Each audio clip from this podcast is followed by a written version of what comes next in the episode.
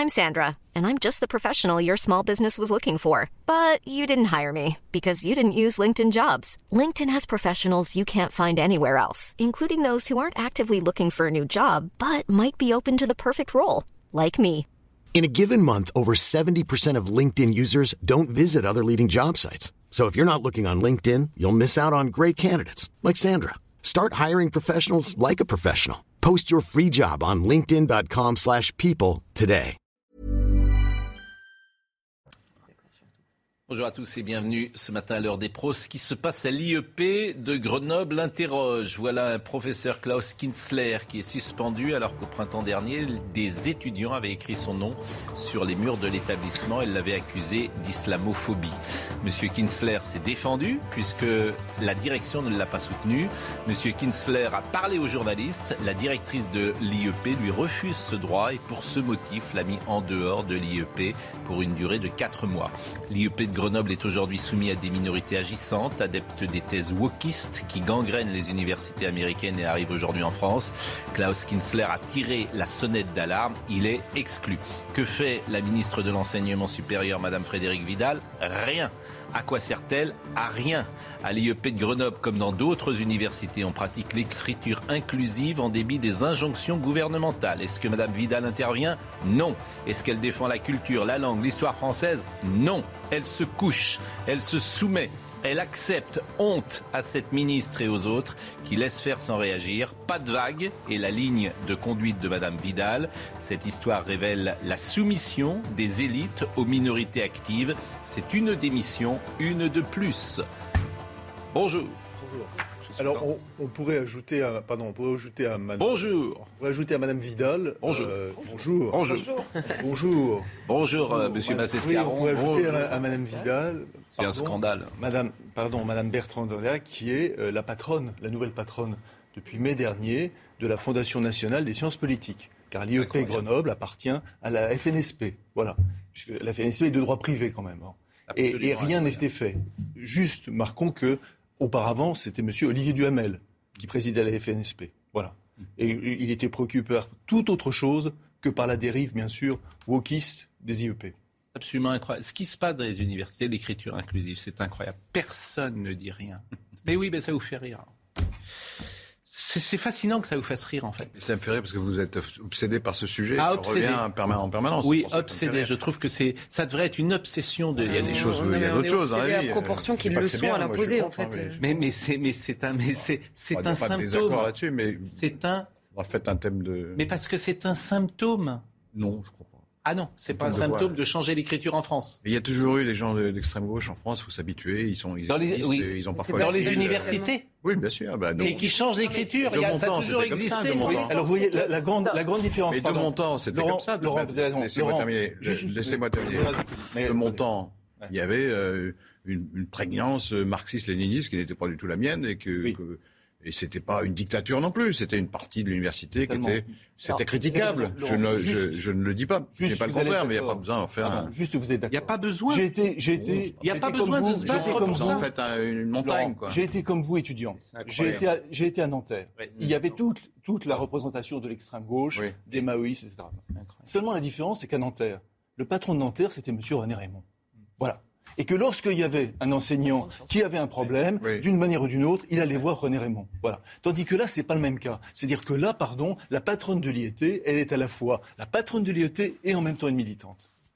Et, et- et dire qu'on n'en fait pas une montagne, je trouve ça absolument incroyable que vous ne défendez Mais si je défends, mais je suis non, vous la défendez pas. La preuve, tant que ça proportion. existera, j'en parlerai. Je suis désolé de vous Je le dire. conteste la proportion. La proportion. Oui, la proportion de, que ça prend dans le débat public. C'est, que- La vérité, c'est que vous êtes un militant de l'écriture inclusive. Pas du tout. Si, puisque votre mouvement s'appelle les gens engagés. Je vous ai déjà expliqué Eh ben, 15 vous êtes un et vous militant. et vous n'assumez même pas votre. Vous êtes obsédé. Je suis pas. Je suis contre. Vous êtes un militant, votre mouvement s'appelle comme c'est ça. le contraire. Je suis vous êtes un militant. Enlevé. Vous pouvez, asséner ça dix fois, ça ne changera rien. Bah, enfin, je suis. Je, vous vous me demandez ma position, je suis contre. mais les engagés, Tout contre. votre mouvement est écrit en Parce écriture en inclusive. à chaque Enfin, c'est quand même incroyable de, de ces positions assumées. Mais non, je l'assume pas, justement. Bon, Cyril Cohen, bonjour.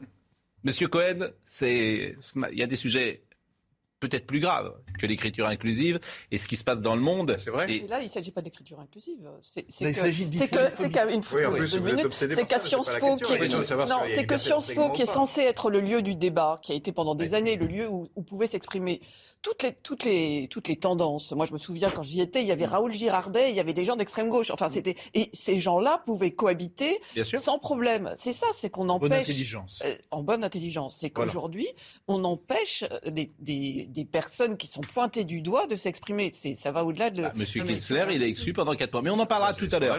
voilà. On en parlera On tout à l'heure. Monsieur Kinsler. Mais Madame Vidal, elle devrait intervenir. Oui. Elle sert à rien. C'est autre chose. Rien. ça passe.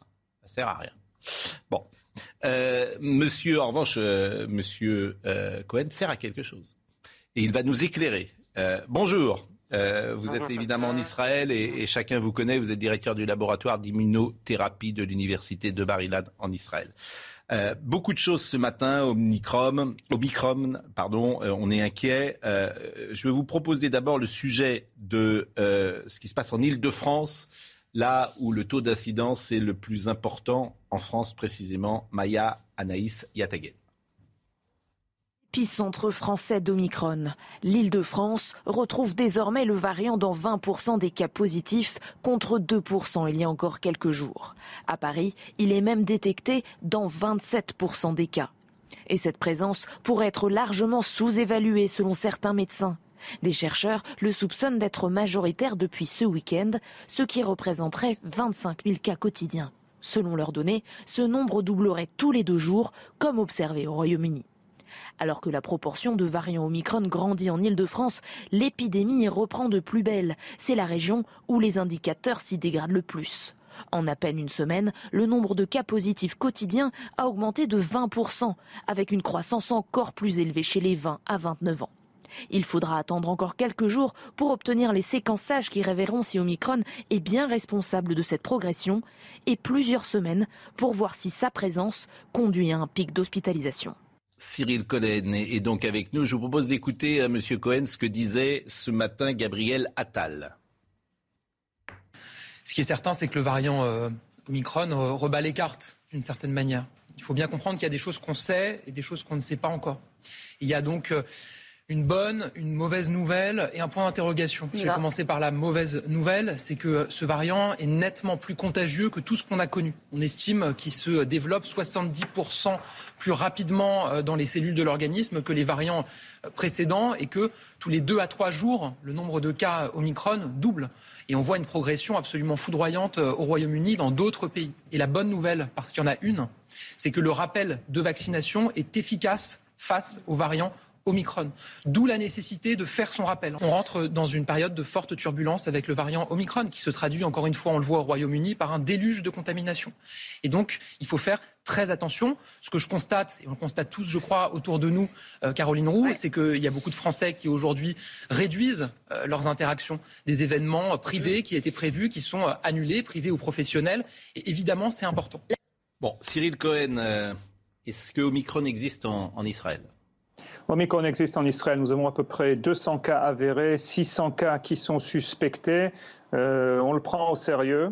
Et euh, oui, il est là, il est arrivé en Israël en même temps qu'il est arrivé euh, dans d'autres pays, que ce soit l'Angleterre ou le Danemark. Pour l'instant, il ne s'est pas trop développé, mais on, on s'attend à ce qu'il se développe. Il y a deux questions essentielles. Est-ce qu'il est plus virulent? Est-ce qu'il est plus contagieux? Est-ce qu'il est plus virulent? On ne sait pas encore. On pense qu'il n'est pas plus virulent que le Delta ou que ce que l'on a connu. Est-ce qu'il est plus contagieux? Cela ne fait aucun doute. Alors, qu'est-ce qu'il euh, faut faire? J'ai reçu des messages, je voudrais que vous me décodiez le message que j'ai reçu. Omicron a muté et ne se propage plus de cellule à cellule. Ça rend la propagation beaucoup plus lente et la détection beaucoup plus rapide, ce qui est très bien. Donc, Omicron ne sera jamais un problème. C'est une opportunité, une forme de vaccination naturelle. Voilà ce que m'a envoyé un médecin. Euh, comment interpréter ce que je viens de lire? Bon, eh ben écoutez, euh, je- je- j'essaye de décomposer, de comprendre l'histoire de la propagation des cellules. Je n'ai rien compris, excusez-moi, hein, bien que euh, moi-même je suis immunologue et professeur d'immunologie, donc on, on s'y connaît un peu en cellules. Donc ça, j'ai pas compris ce que ça voulait dire. Il se propage moins dans les cellules. Il est très contagieux, ça c'est évident. Est-ce que, et c'est ça ce que les gens appellent peut-être le, miracle de Noël, peut-être, ou quoi que ce soit, qu'il soit, qu'il cause moins de maladies graves et donc moins de surcharge dans les hôpitaux, mais d'un autre côté, lorsqu'il va se propager, il va quand même immuniser la population parce qu'on sait qu'en fait, l'immunisation par le virus est une des immunisations les plus efficaces contre euh, le virus. Euh, ça, c'est peut-être un souhait, mais on n'a pour l'instant pas suffisamment d'éléments de réponse pour dire que cela va être le cas. Je veux juste vous donner, vous expliquer une chose telle que nous, on le voit ici. On a vu une étude, par exemple, de l'Afrique du Sud qui parle de 30% de moins de, de maladies graves, peut-être, ou d'hospitalisation il y a peut-être une décorrélation, et ça on l'espère. Mais s'il se propage plus rapidement, si en deux jours il double de cas, et eh bien en deux jours, cette différence de 30%, elle est nulle, elle n'existe plus. C'est pour ça qu'on ne sait pas à quoi s'attendre avec ce variant. C'est pour ça, avant d'ouvrir les bouteilles de champagne, même si c'est bientôt le jour de l'an, je crois qu'il faut rester quand même pragmatique et essayer d'avoir plus de, de détails. Il faut aussi comprendre une autre chose. Beaucoup d'études, justement, nous viennent d'Afrique du Sud où la population a une espérance de vie de 64 ans, comparée à l'espérance de vie en Europe ou euh, en Israël qui est de 80 plus 84 ans, euh, il y a beaucoup moins de gens vulnérables ou de gens hospitalisables entre guillemets en Afrique du Sud. Donc c'est très dur de tirer des conclusions de ce qui arrive là-bas. Nous, ce qu'on attend de voir, c'est ce qui arrive par exemple dans des pays qui sont très touchés par l'Omicron, comme l'Omicron, comme euh, le Royaume-Uni, comme le Danemark et comme les États-Unis, voir comment cela va se traduire. On sait que ça se traduit pas tout de suite, ça prend un peu de temps. Comment ça va se traduire au niveau des hospitalisations? Donc moi, je reste prudent à ce niveau-là. Je vais vous faire écouter ce que disait Gilles Pialou hier sur, au micro d'RTL et vous allez me dire si vous partagez son inquiétude je pense qu'il faut un temps de, il faut un temps de, de, de compréhension. Alors peut-être que les chiffres pendant les ah vacances vont évoluer, mais il faut, un temps de compréhension de ce qui se passe actuellement.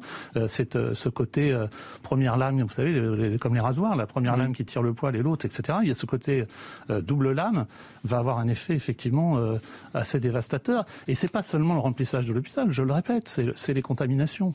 Oui. Les contaminations, il faut, il faut le dire aux Français, c'est une mauvaise nouvelle, mais les contaminations, elles vont, elles vont se compter à six chiffres que ça soit 100 000, 200 000, 400 000. ça, ça, on, va, on va changer de dimension avec un, un, un, temps de doublement, ça, vous ça a été dit très bien par euh, le porte-parole du gouvernement, avec un temps de doublement qui est à trois jours. Et, et, ça, il faut comprendre que si vous avez 10 000 cas, ben, dans trois jours, vous en avez euh, 20 000, etc., 40 000. Et donc, on va être dans une dimension qu'on n'a pas connue pour l'instant. Monsieur Cohen, j'avais été très étonné hier de la légèreté avec laquelle parlait euh, Monsieur Pialou, disant 100 000, 300 000, 400 000. Je trouve que c'est des chiffres très alarmants et euh, pour le coup, la fourchette est extrêmement large. Donc, euh, est-ce qu'il, est-ce qu'il, ce qu'on vient d'entendre là est avéré ou est-ce qu'il faut plus de prudence que ce qu'il semble dire ce matin? Non, je pense qu'il faut plus de prudence. Je vais vous le dire pourquoi. Parce que euh, je crois que lorsqu'on fait des modèles théoriques et qu'on dit que ça va toucher 100 000, 200 000, 400 000, même 1 million, et qu'on prend en compte que ça double tous les deux jours, trois jours, c'est qu'on prend en compte que les gens ne respecteront pas de gestes barrières, c'est qu'on prend aussi euh, en compte qu'il n'y aura pas de mesures, c'est qu'on prend en compte plusieurs choses. C'est vrai qu'ils se propagent et se propagent très vite euh, en Angleterre. Ils sont au Royaume-Uni, ils sont déjà à 100 000 cas pratiquement. Hein. C'est vrai, ça on le voit. Mais il faut voir aussi la conduite des gens. C'est pour ça que euh, je pense qu'il est un peu prématuré pour parler d'arriver à des chiffres de, 400 000, 500 000, même 1 million dans des pays comme la France ou le Royaume-Uni ou même Israël même en Israël, on a eu euh, hier une déclaration du Premier ministre. Attendez-vous que d'ici, euh, si on prend les chiffres mathématiques, d'ici un mois, on aura un million de cas. Vous savez, si on a un million de cas en Israël, en une semaine, on a fini, quoi. Je veux dire, on a fini cette épidémie. Donc c'est pour ça, je veux dire, c'est soit les gens seront immunisés avec euh, la contamination, soit, entre guillemets, ils sont, ils succomberont à ce virus. C'est pour ça, non, je crois qu'il faut, il faut, il faut rester dans des chiffres qui sont, vivent au jour le jour, ne pas faire trop de projections, mais mais dire, mais dire qu'il se propage vite et qu'il faut quand même se prémunir jusqu'à ce qu'on ait plus de pollen. C'est une question que j'ai posée 50 000 fois et que je repose encore. Est-ce que c'est le vaccin qui favorise les mutants? Non. Voilà. Là, cette fois, j'ai appris comment vous répondre. Bon. une bonne méthode. C'est une, bonne méthode. Bon. l'utiliser euh, la, la, parole est libre sur ce plateau si vous avez une question à poser à M. Cohen ou une remarque à, faire euh, sur euh, la période que nous vivons. Autrement, je vous propose d'écouter Martin. Si, oui. Si, pardon. Moi, moi j'en ai une. Alors d'abord, outre le, plaisir et, la découverte que j'ai eue ici en regardant ces news du professeur Cohen, hmm. pour moi qui est extrêmement à chaque fois clair dans ses interventions. Pardon de cette incise. Hein. Hmm. J'en profite pour le dire. C'est un message presque personnel personnel. Ça me, touche. Non, non mais c'est réel.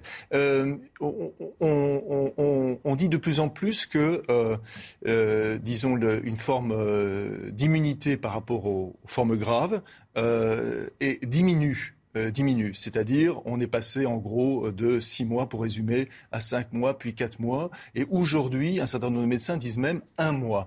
Qu'en est-il? Pas très bien compris votre question, excusez-moi. En, fait, le, comment dire, euh, aujourd'hui, euh, on, voit, on, voit on voit l'efficacité du vaccin, ah, de plus en plus, voilà. Euh, L'efficacité du vaccin diminue pour les formes graves. Avant, c'était six mois, maintenant, c'est un mois. C'est-à-dire que vous faites votre troisième dose et vous êtes tranquille un mois.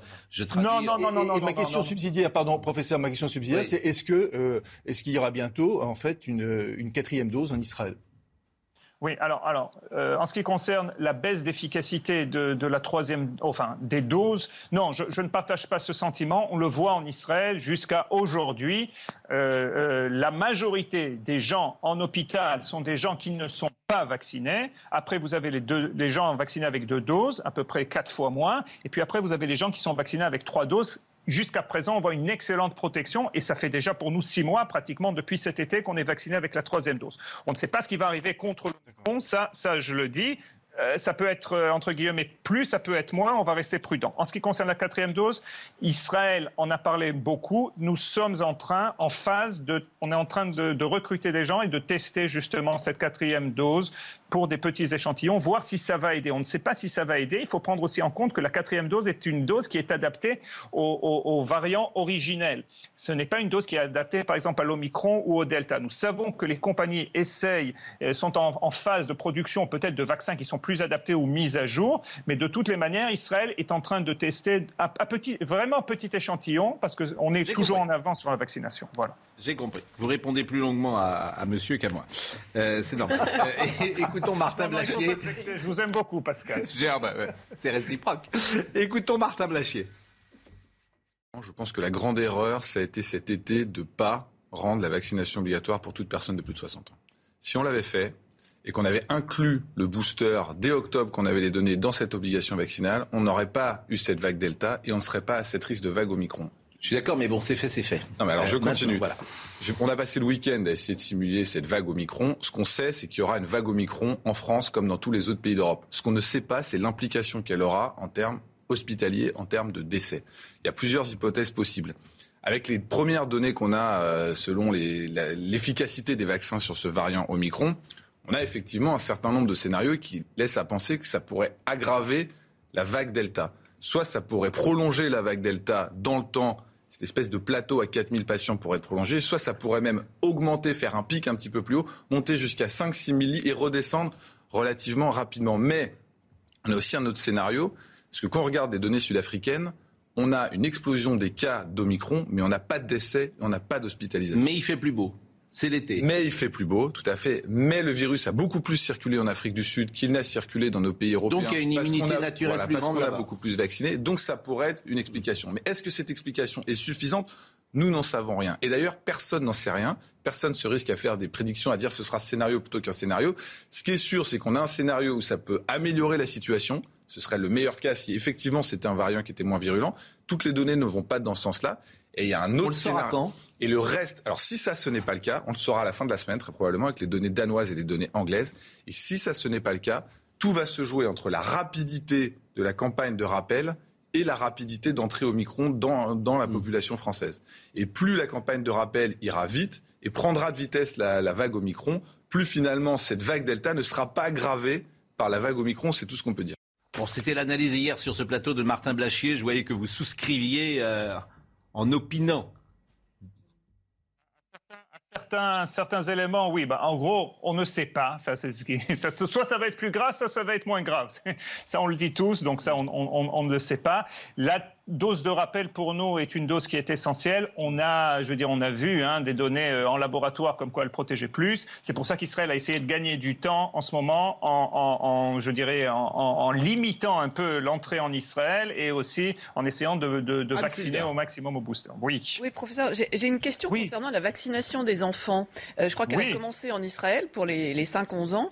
Euh, en France, elle inquiète pas mal de, personnes, y compris des, personnes qui ne sont pas du tout opposées au vaccin. Quelle est votre expérience et est-ce que la vaccination est obligatoire pour les enfants en Israël? Non, pas du tout. La vaccination n'est pas du tout obligatoire. Jusqu'à présent, 8 à 10 des parents ont décidé de vacciner leur enfant entre 5 et 11 ans. Il y a beaucoup qui hésitent et c'est normal d'hésiter. On voudrait avoir un peu plus de recul. Ça fait un mois qu'on vaccine en Israël. Il y a eu donc, euh, euh, je veux dire, on a un petit peu de recul en ce qui concerne les effets, je dirais, indésirables à court terme, qui sont euh, ce qu'on connaît en général fièvre, courbature, douleurs musculaires. On suit beaucoup les États-Unis où il y a 5 millions, plus même, d'enfants qui sont vaccinés.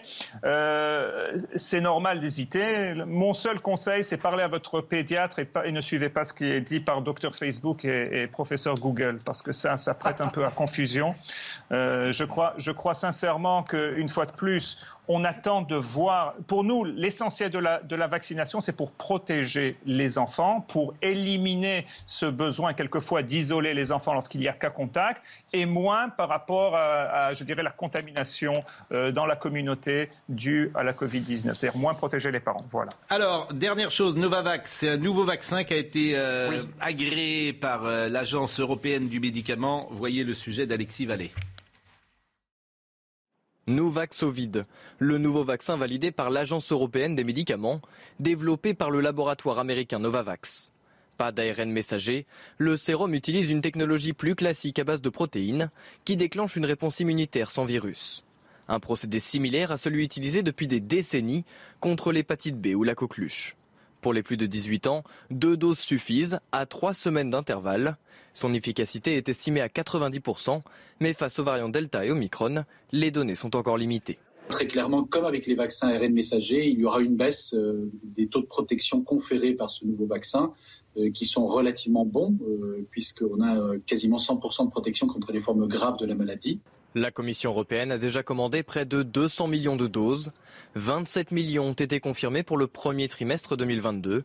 Le laboratoire américain pourra lui commencer ses livraisons dans les trois prochains mois. Contrairement à d'autres vaccins, le Nuvaxovid peut être conservé entre 2 et 8 degrés dans un réfrigérateur, ce qui pourrait permettre de le transporter et de l'administrer plus facilement. En France, la Haute Autorité de Santé doit encore donner son feu vert avant que le Nuvaxovid ne soit utilisé.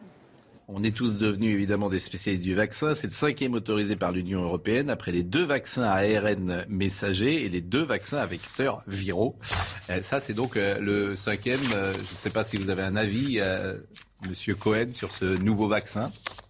Moi, moi j'aime beaucoup euh, la, la, technologie et le principe du vaccin qui est plus connu, entre guillemets, de Novavax. La seule question, et une fois de plus, ça a été dit par votre reporter, comment il va réagir au Delta et, à l'Omicron? Parce qu'il faut dire aussi, une fois de plus, ce vaccin, ça fait un an qu'on l'attend.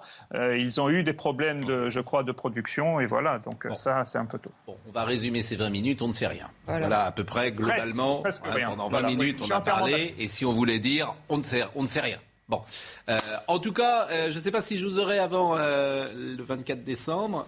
donc merci, effectivement, je reprends ce que disait l'ami Joseph. Merci de votre qualité, de votre gentillesse, de votre bienveillance. C'est à moi de vous souhaiter cette fois-ci Joyeux Noël et bonne fête de fin d'année et bonne année si on ne sait pas d'ici là, mais qui sait Peut-être qu'il y aura le variant Sigma. Oui, bah, on est là jusqu'à vendredi. Le variant Sigma, je, vais, je vais attendre le variant Sigma. Euh, mais euh, vraiment, merci pour votre précision, votre intelligence. C'est vraiment un plaisir de vous avoir et, vous êtes un des meilleurs spécialistes euh, et, un des plus clairs, un des plus pédagogiques. Donc vraiment, c'est un plaisir de vous avoir eu toute cette longue année. Merci, beaucoup et, et saluer évidemment tous nos amis en Israël. merci. On va marquer une pause et nous allons poursuivre. Alors, on a pas mal de sujets, hein, vous l'avez compris. On a les trafics des faux passe sanitaire. Vous avez l'affaire du Pont-Aignan, quand même, qui est assez extraordinaire. Je ne sais pas si vous êtes au courant. Tout son entourage a démissionné parce qu'il avait, euh, n'était pas vacciné et il était contagieux. Il a refilé le. Ah Comment dire ben oui, c'est dans, c'est dans Libération ce matin. C'est pas mis en confinement. Il ne, se serait pas mis en confinement. Voilà. Et euh, donc, il a été. contaminé tout le monde. Il a contaminé tout le monde. Donc, ça, c'est pas des choses qui se font. Euh, Éric Zemmour qui euh, vire les journalistes.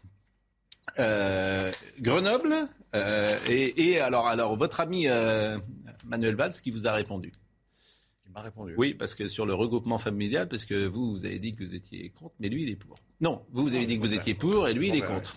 Eh oui, vous voyez à gauche, hein, ça change. à hein. gauche, est-ce qu'on peut encore parler à gauche? Parce que cette position-là, elle n'est pas beaucoup partagée à gauche. Non.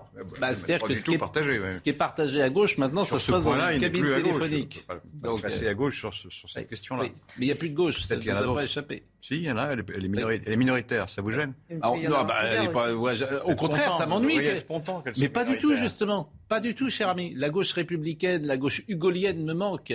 La gauche romantique. Vous l'avez en face de vous. Non, ah. mais Pascal, Pascal, Pro, Pascal Pro aime tellement la gauche qu'il en veut plusieurs. Mais en fait, je vais vous dire, la gauche républicaine, elle est. arrêtez de, dit 50 faire semblant que vous êtes pour la gauche. arrêtez. Je suis. Ah, mais c'est vraiment méchant ce que vous dites. parce qu'il adhère, il ah, n'adhère pas aux idées. C'est la dernière semaine de la. Je vous ai déjà dit, Régis Debray, Finkelkraut, Elisabeth Badinter, etc ils sont très proches les uns des autres. Euh, Nolo, il est très proche, euh, la gauche républicaine, ce sont des réactionnaires aujourd'hui. Ils défendent l'école, ils défendent comment dire l'histoire, ils défendent la culture française. Il y a beaucoup de points communs entre cette gauche-là. D'ailleurs, toute l'école, qui était par exemple un vrai thème de gauche, est devenue un thème euh, zémourien. C'est absolument incroyable. La pause.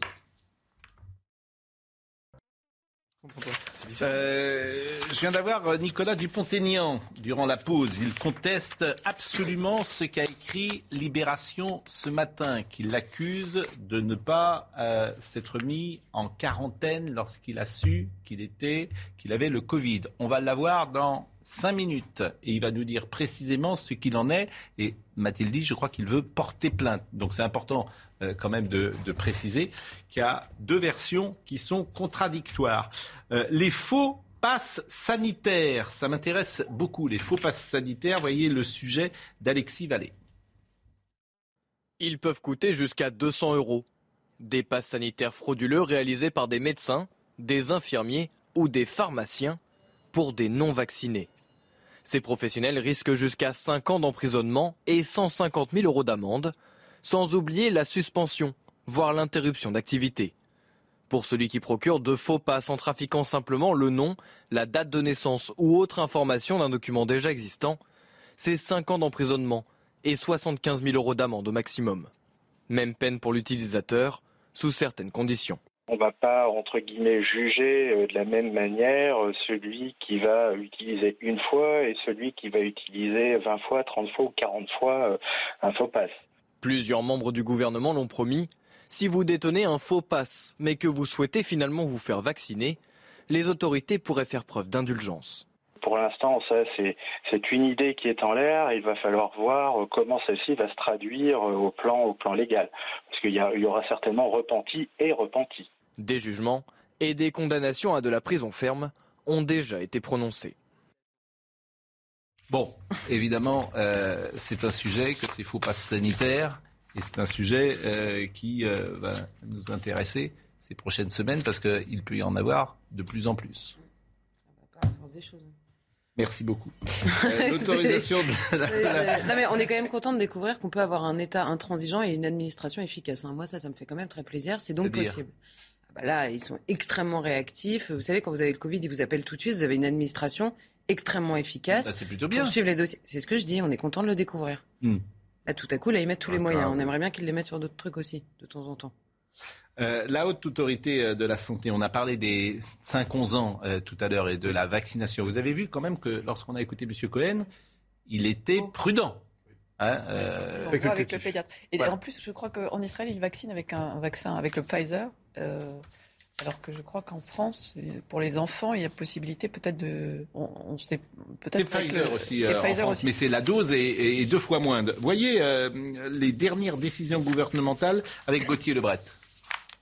La Haute Autorité de Santé a donc donné son feu vert pour la vaccination euh, des enfants des 5-11 euh, ans en recommandant de commencer par les collégiens euh, de moins de 12 ans et ceux sur la base du volontariat. Les parents qui le souhaitent pourront donc eh bien, faire vacciner leurs enfants, mais cette vaccination ne doit être ni exigible ni obligatoire, recommande la HAS. Les enfants ne seront donc pas soumis, les enfants de 5 à 11 ans ne seront pas soumis au pass vaccinal ni sanitaire si cette vaccination ne devient pas obligatoire. La haute autorité rappelle eh bien, que cette vaccination, même pour les enfants de 5-11 ans sans comorbidité, reste favorable dans la balance bénéfice-risque. La haute autorité s'est basée sur des données américaines où des millions d'enfants ont déjà été euh, vaccinés. Et en France, cette vaccination, avec comme objectif eh bien, de réduire le taux euh, de contamination dans les écoles, cette vaccination des enfants pourrait commencer dès mercredi avec euh, l'avis du Conseil d'orientation pour la stratégie C'est du moins ce qu'espère Olivier Véran. Avant de revenir sur ces sujets, je vous disais il y a un instant qu'on serait avec Nicolas Dupont-Aignan en direct et, nous sommes en direct avec lui. Euh, bonjour, Monsieur Dupont-Aignan. Je pense que la liaison est, établie. bonjour. Bonjour. Vous êtes accusé d'avoir menti sur votre état de santé après un test positif au Covid-19. C'est euh, Libération qui euh, l'écrit ce matin. Nicolas Dupont-Aignan est confronté, euh, vous êtes confronté à de nombreux départs au sein de votre équipe. vous n'auriez pas, vous ne vous seriez pas mis à l'isolement immédiatement lorsque vous vous saviez qu'à contact de votre épouse. Et je crois que vous démentez cette information du journal Libération. D'abord, je suis heureux d'être guéri. Parce que quand on est malade et qu'on va mieux, on est content. Ah, je suis heureux euh, pour vous et, je pense que Tous, les, gens accompagnent euh, de vos voeux de rétablissement. et, deuxième point, j'ai subi la diffamation, l'insinuation calomnieuse. J'attaque en justice libération. J'ai les preuves. quand j'ai eu mon épouse m'a annoncé qu'elle était positive. J'étais à Nancy. Je venais de faire un test à Nancy pour reprendre le train pour revenir sur Paris et j'étais négatif. Je suis rentré chez moi, j'ai annulé mon conseil municipal hier et je me suis mis immédiatement à l'isolement. Et j'ai apporté la preuve euh, et j'ai envoyé euh, les deux tests négatifs que j'ai faits, l'un avant de partir à Nancy, l'autre en revenant. J'ai apporté la date du test à laquelle, euh, par lequel mon épouse a appris qu'elle était malheureusement positive.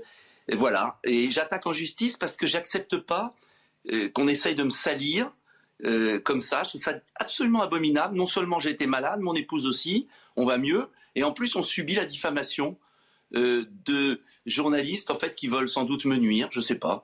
Enfin, je trouve ça abominable, mais euh, voilà, c'est la vie dans laquelle nous sommes. Et heureusement, vous me donnez l'occasion de pouvoir répondre. Et heureusement que j'avais des tests, parce que comme je suis pas vacciné, pour prendre le train, je faisais un test avant de monter dans le train, le lendemain pour reprendre le train, et j'ai mes deux tests négatifs. Qu'est-ce que vous voulez dire face à la, à l'absurdité. Voilà. Ah, bon, mais l'important, c'est pas ça. Ce sont des membres de votre campagne, de, de, votre entourage. Il y en a un qui dit il a été cas contact de son épouse bien avant qu'il le raconte. Il ment sur les dates euh, et euh, bah, il a démissionné depuis. Est-ce que c'est vrai bah que vous avez une vague de démission de gens qui travaillaient avec vous? Non, c'est complètement faux. Il y a une personne qui est partie. Une seule. Euh, et une autre, deux, deux exactement. Et c'est peut-être des petites saloperies. Je, ça m'étonne, mais bon, trouve ça bizarre. En tout cas, moi, je peux pas inventer. J'ai le test 10, 10 euh, décembre, jeudi 10 décembre à 10h48. Je me suis mis à l'isolement à 17h en arrivant de mon train. Mais qu'est-ce que vous voulez que je dise face à la calomnie? Hmm. Et on est d'ailleurs dans un système hallucinant où n'importe qui peut dire n'importe quoi et un journaliste mal intentionné. Non, honnêtement, euh, c'est pas un journaliste, c'est des gens de votre euh, entourage. S'il y avait non, pas mais un journaliste peut vérifier. Non, non, attendez. Bah, des saloperies en politique. Vous savez, en politique, des saloperies, il y en a tous les jours. Hmm. Euh, quand vous êtes patron, euh, vous décidez des choses et puis après, vous avez des gens qui sont pas contents. Euh, et on vérifie, c'est tout. Parce que là, c'est la santé. Et puis c'est une accusation gravissime. En plus, je suis d'une prudence absolue. Et je vous dis que je suis à l'isolement depuis le jeudi 10 euh, décembre à, 17h. Euh, je me suis même mis à l'isolement parce que ma femme était positive alors même que j'avais un test négatif. Hmm. Bon, euh, Et j'ai attendu de faire un autre test le lendemain. Et c'est que le lendemain soir, hmm. le vendredi, que j'ai été malheureusement positif et que je me suis soigné. D'ailleurs, je remercie les médecins, les médecins libres qui prescrivent l'ivermectine, qui prescrivent l'azithromycine, selon le protocole de réinfo Covid et, qui m'ont mis sur pied en trois jours, comme notre ami Rioufol d'ailleurs. Mm. Euh, comme quoi, euh, euh, si on laissait l'expérience de terrain un peu, si on laissait les médecins soigner, tous ces médecins de ville admirables, eh bien, je pense qu'il y aurait beaucoup moins de gens à l'hôpital. Et, je tiens à le dire parce que j'en suis la preuve vivante. Cette période, cette période est terrible parce que moi-même, je me transforme en une sorte de procureur interrogatoire pour savoir si vous avez bien votre thèse, bien fait. Mais vous vous rendez compte Je suis d'accord avec vous, cette période, souvent. C'est abominable. cette période me terrifie. Mais vous n'étiez pas vacciné, hein, vous n'êtes pas vacciné. Mais D'abord, ça, ça me regarde, c'est ah le secret médical. Non, ah ça ne vous regarde pas tout à fait parce que vous êtes candidat à la présidentielle. Si vous et alors ben, et, alors, c'est important de savoir si un candidat à la présidentielle veut se faire vacciner ou pas, si vous me permettez. Eh bien, j'assume et je défends la liberté de D'ailleurs, le fait que vous ne répondiez pas euh, montre que vous pouvez Pascal Pro. Oui, mais vous l'avez dit que vous n'étiez pas. Pascal Pro, si je peux répondre. Oui. Je vous en prie. Pascal Pro. J'estime que l'on est dans une période de folie où le secret médical est atteint en permanence. Hmm. J'ai répondu 100 fois à cette question. Hmm. J'ai recommandé la vaccination pour les personnes âgées, fragiles, en obésité, en surpoids. Euh, je l'ai recommandé. En revanche, j'estime qu'on a la liberté vaccinale. Mm. Et la preuve en est d'ailleurs, avec cette vague épidémique nouvelle, que tout ce qu'on nous a raconté depuis le début est totalement faux. J'ajoute qu'il y a beaucoup plus grave que mon petit cas personnel. Mm. Il y a les enfants.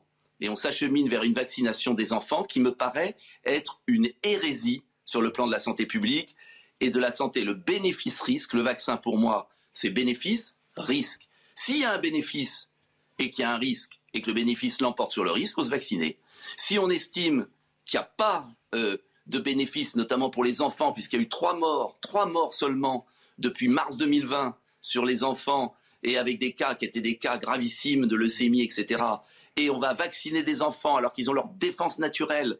Mais c'est une aberration. Et il y a beaucoup de scientifiques, encore hier, Edwige Gentier, grande pédiatre, qui s'est élevé contre cela. Mais comment on peut arriver dans cette société vous savez, c'est terrible ce qui se passe. Terrible d'inversion des valeurs. Terrible la manière je, peux vous rejoindre une propagande. Sur, je peux vous une propagande incroyable. Oui, mais je peux incroyable. Vous, je peux vous rejoindre sur ce que vous dites, bien évidemment, puisque parfois il nous arrive de le dire autour de ce plateau.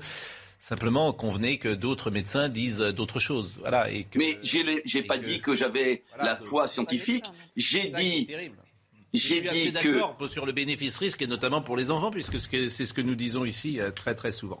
Bon, euh, vous vous êtes oui, mais sauf que ce sont, excusez-moi, Pascal Pro, oui. Pascal Pro, oui. ce sont des millions d'enfants, je sais, je sais, dont la santé risque d'être impactée en l'absence de tout principe de précaution. Mais c'est abominable ce qui se passe. Mais jusqu'où le fric, le fric, l'appât du gain, l'appât du gain va motiver Est-ce que c'est Pfizer qui décide de la santé des petits Français Est-ce que c'est Pfizer qui décide de la santé des petits Français Et l'appât du gain, l'appât de gain de qui de Pfizer qui vend des mais médicaments. c'est pas Pfizer qui euh, décide. Ah, c'est pas Pfizer qui décide. On se base uniquement sur des communiqués de presse depuis le début de cette affaire. Des communiqués de presse de Pfizer. Le, le destin de la France est repose sur des communiqués de presse de Pfizer mais qu'on donne le choix des vaccins à ce moment-là, le vaccin chinois, le vaccin russe, qu'on ait le choix au moins, qu'on ait le choix au moins. nous vivons une période hallucinante et les médias français, pas tous heureusement, mais la plupart des médias français se sont en train de se ruiner la réputation et la crédibilité. Euh, On entend toujours les mêmes, toujours les mêmes. Sauf, Invitez le professeur Perron. Sauf, oui, sauf, et là je vais me faire l'avocat du diable en plus dans une position où vous savez très bien ce que nous pouvons penser ici, puisque de, temps en temps. Vous êtes des rares. Nous exprimons une pensée un poil différente, mais c'est le monde entier. Vous dites les médias français, c'est le monde entier. Le monde, l'Occident. Je rappelle que les Pays-Bas viennent de fermer. C'est-à-dire que l'Occident, je ne parle pas d'Afrique, hein, l'Occident réagit sur cette pandémie globalement de la même manière.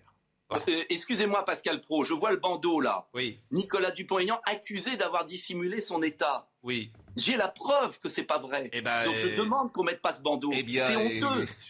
Mais non, mais c'est honteux. Mais non. Mais vous vous rendez compte Quelqu'un accusé. Vous êtes accusé par Libération. C'est pour ça. Mais, oui, mais, de son mais, mais oui, par des membres de votre entourage ou un autre. Et par des membres de votre entourage.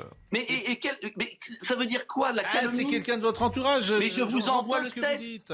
Je vous envoie le test. Vous le publiez à l'antenne. Mais je, mais je, mais je vous l'envoie. Vous le publiez à l'antenne. Mais vous n'avez. C'est pas possible de voir ça. Eh bien, voilà, on l'enlève. Comme ça. Euh, mais, non, mais c'est comprenez, Pascal oui, Pro. Oui, si je faisais une émission hmm. et que je vous mette un truc qui vous met en accusation sur une rumeur de bas étage, fausse, le, le, temps que la justice le dise, hmm. ça sera fini, tout le monde aura oublié. C'est terrible quand même. La difficulté, c'est que vous avez un ex-membre de votre équipe que vous connaissez. Et alors? Bah, et alors, il vous accuse, c'est tout. Mais il est même pas cité. On n'a même pas le nom. Mais qui, qui le disent à visage découvert mais vous vous rendez compte Je, je peux entendre. on ne sait pas qui c'est. Mais, Nicolas Dupont-Aignan, je peux on entendre. Sait pas qui c'est. Je peux entendre ce que vous dites pour tout dire. Ah. Je peux entendre ce que vous dites. Et abominable. effectivement, que quand les gens sont anonymes et qu'ils disent des choses sous couvert de l'anonymat, c'est une pratique de la presse française que je conteste. Parfois, d'ailleurs, euh, dont je suis victime, puisque quand on vient faire des papiers de temps en temps euh, sur notre chaîne ou sur nous, on entend un ancien euh, journaliste de dit que. Je trouve que cette pratique est invraisemblable dans la presse française. C'est la je... presse mondiale. Hein. Oui, bah, j'en ai rien à faire. C'est-à-dire que où Mais dites pas la presse française, c'est le mondial. Non, par exemple, je crois que dans le Monde refuse ça. Le Monde ne met jamais de source anonyme pour le coup. Je, je crois que une source anonyme n'existe pas. Euh, euh, un membre de l'entourage. Oui, il, il, me semble pas, mais certains. bon, mais je peux comprendre donc, Monsieur Dupont-Aignan, euh, et, et, je peux entendre ce que vous dites. Bon, euh, aujourd'hui, quelle est votre situation? Vous êtes à l'isolement toujours? Vous êtes guéri? Vous pouvez Écoutez, ça fait plus de dix jours. Ça fait plus de 10 jours. Je suis en parfaite forme depuis 5 jours. Ça a duré oui. 4 jours. Mmh. 3 jours d'ivermectine et c'était fini. Et, et, j'attends euh, de refaire un test euh, qui soit négatif pour euh, avoir le droit de sortir. Voilà. Et je suis à l'isolement depuis euh, le jeudi 10 décembre, 17h. Voilà. Alors, heureusement, je travaille. Depuis hein le jeudi, euh, dites-vous 10 décembre. 10 décembre 9 décembre. Aujourd'hui, 9 ça décembre. fait 11 jours que vous êtes à, à... Bon, 9 décembre, exactement. Bon, bah, écoutez, vous avez pu vous expliquer, et c'est là oui, mais... l'essentiel. Et, et, et vraiment, j'entends ce que vous dites. Je vous assure, j'entends ce que vous dites. Il y a des pratiques journalistiques que je peux contester. Et qui... Mais je, veux pu... je vais publier les tests. Voilà, on en est. On en oui. est, vous vous rendez compte, à publier ces tests. Mais dans oui, quelle société sûr. on arrive mais Je suis d'accord. De quelle société De flicage. Je suis d'accord. De flicage, de je... suspicion. Je mais je, si j'étais fiché S pour terrorisme, mm. j'aurais plus de droits.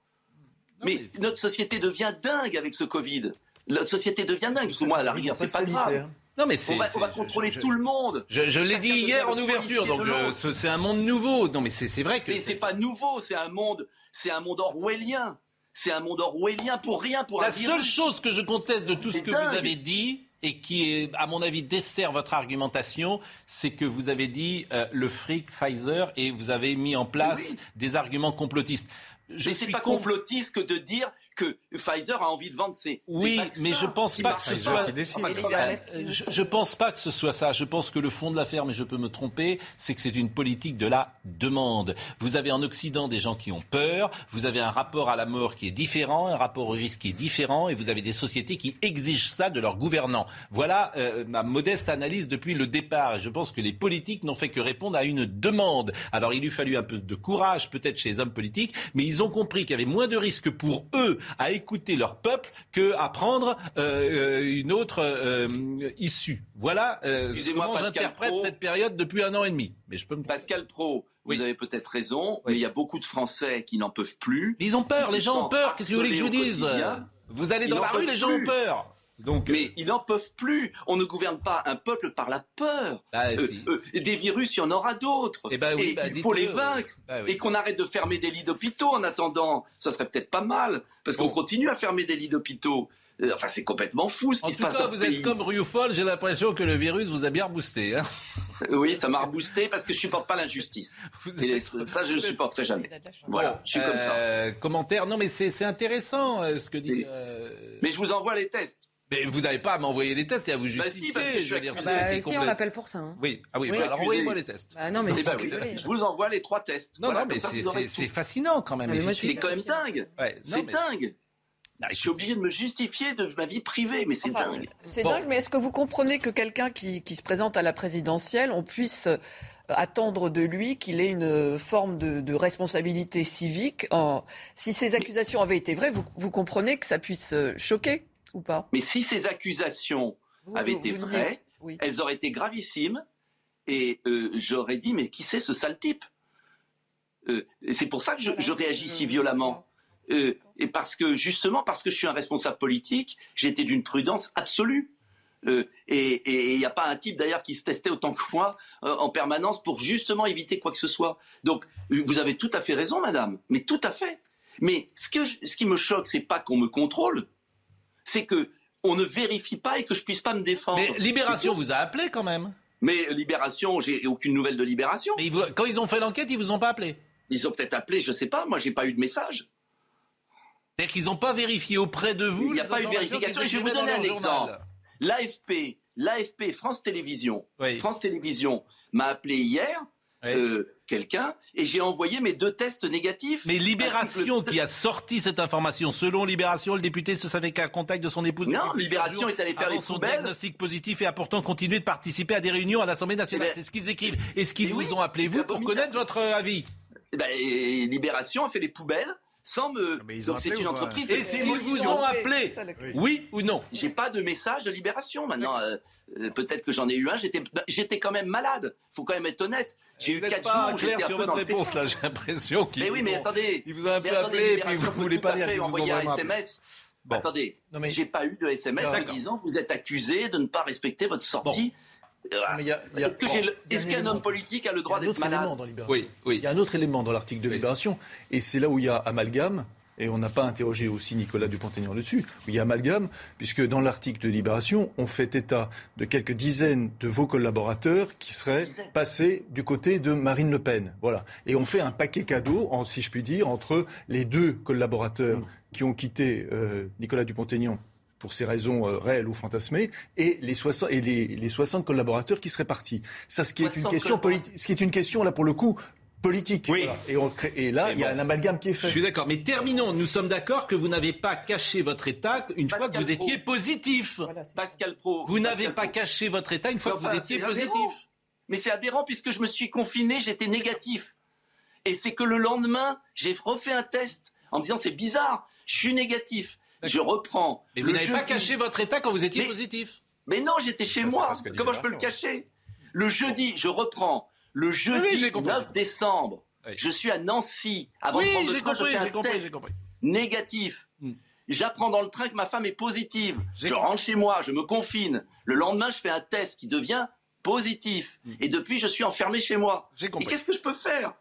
C'est une histoire de fou. C'est une, histoire de fou. Quant à Joseph Massescaron, euh, vous avez raison. Mais l'histoire des collaborateurs, d'ailleurs, j'avais pas 60 collaborateurs, c'était des membres de mon parti, ça date d'il y a un an. Il y a plus d'un an. Euh, donc, euh, on mélange tout. En fait, c'est l'amalgame, euh, la saloperie, faire du buzz sur des conneries.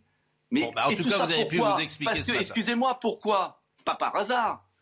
C'est peut-être parce que M. Dupont-Aignan est premier sur Facebook, M. Dupont-Aignan est contre cette vaccination à outrance et M. Dupont-Aignan dit qu'on vit dans un monde de peur et qu'on euh, est en train de sauter la présidentielle parce que pendant qu'on parle de tout ça, on ne parle pas des enjeux et dans trois mois et demi, moins de quatre mois, Je suis d'accord. on décide du destin de la France pour cinq ans. Merci. Sur l'énergie, sur l'immigration, sur la sécurité, sur le pouvoir d'achat, sur l'avenir de nos territoires ruraux. Et ça, merci. On, va passer la présidentielle uniquement Monsieur Dupont-Aignan, merci. Monsieur Pro va lancer la pub. Monsieur Pro, bonsoir. Bonjour. bonsoir.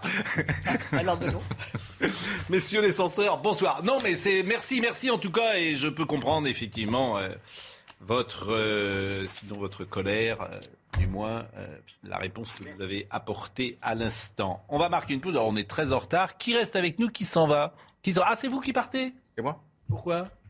Euh, oui, c'est Monsieur Perrier qui arrive, qui est avocat, euh, enseignant de l'art. Alors, je ne sais pas si on va beaucoup parler de son livre, Monsieur Perrier, parce qu'on a pris beaucoup, beaucoup de retard. Sauf qui peut, quand la parole change la vie. Euh, mais on a tellement de choses à, parler. donc, je voudrais qu'on parle de Grenoble, bien évidemment. Donc, oui Vous parlerez sans moi, donc. Bah, c'est à vous de partir. Oui, non, mais j'ai bien compris. je ne me plains pas. Ben non, mais ne prenez pas ce, cet air de chien battu. je veux dire, parce que je culpabilise. Moi, je suis un peu né coupable déjà, donc je, suis je, je, culpabilise. Vous voyez, j'ai un surmoi important. La pause à tout de suite. Rendez-vous avec Sonia Mabrouk dans Midi News, du lundi au jeudi, de midi à 14h. Bertrand Perrier nous a rejoint. Il a publié Sauf qui parle quand la parole change la vie aux éditions Jean-Claude Lattès. Euh, bonjour, euh, Monsieur Perrier. Bonjour. Vous êtes diplômé de Sciences Po. Vous avez un DEA à l'université Panthéon-Assas. Vous avez un diplôme de stratégie fiscale et juridique internationale d'HEC. Vous avez le barreau de Paris. Et euh, vous écrivez de quoi la parole m'a-t-elle sauvé, sans doute d'une vie à sens unique. Lorsque j'ai découvert les joies de l'art oratoire, j'étais avocat. Je le suis resté, bien sûr, car j'aime ce métier, ce qui est aussi un métier de parole et de conviction. Mais cette rencontre fortuite et si déterminante avec la parole m'a permis de mieux partager mes convictions et mes émotions. Oui. la biographie est remontée vraiment quasiment à la naissance là. Oui. Je sais, sur ce pot, c'était au siècle dernier quand même. Hein. Oui, peut-être. Mais alors, vous parlez de la parole, mais il y a une chose dont vous parlez peu finalement, je trouve, dans votre bouquin. L'art oratoire, il passe bien sûr par la technique, etc., mais il passe par une chose euh, qui nous est donnée à la naissance, ou pas, c'est la voix.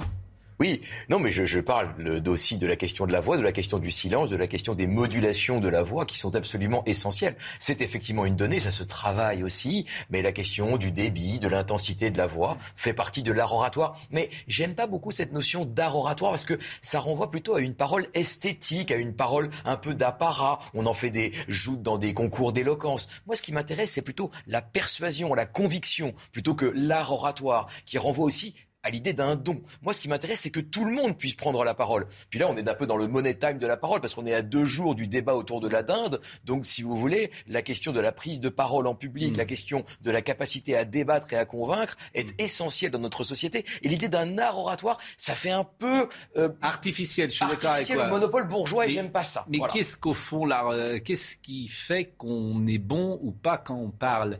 Euh, ça serait intéressant d'ailleurs de lister les critères. La sincérité et l'authenticité sont des critères déterminants, Oui, absolument. C'est essentiel pour moi. C'est pour ça d'ailleurs que je l'enseigne, y compris dans des quartiers défavorisés, en Seine-Saint-Denis, parce que précisément la parole est un marqueur social. On a l'impression que quand une, une personne vous parle, elle dit tout d'elle-même avant de dire ce qu'elle a à dire. Et donc on est inévitablement jugé sur la façon dont on prend la parole en public. Et donc ça peut vous enfermer, ou au contraire ça peut vous libérer dans un cadre scolaire mais aussi dans un cadre professionnel. On connaît tous des gens qui sont terrorisés à l'idée de faire une présentation en entreprise, à l'idée euh, de demander de l'augmentation. Et c'est aussi à ça que sert ce livre. C'est euh, demander une augmentation, par exemple. non, mais, non, mais il n'y a, pas l'idée d'un truc et astuce. Mais c'est vrai que c'est une peur qui est très partagée dans la mm. société, l'idée de prendre la parole en public. Et donc, j'ai essayé de donner, à travers des rôles modèles aussi, je suis allé voir des gens. Euh, ce livre fonctionne d'abord sur des témoignages mm. qui peuvent nous aider, je pense, à Ça prendre la parole. toujours, moi, lorsque j'entends des gens qui euh,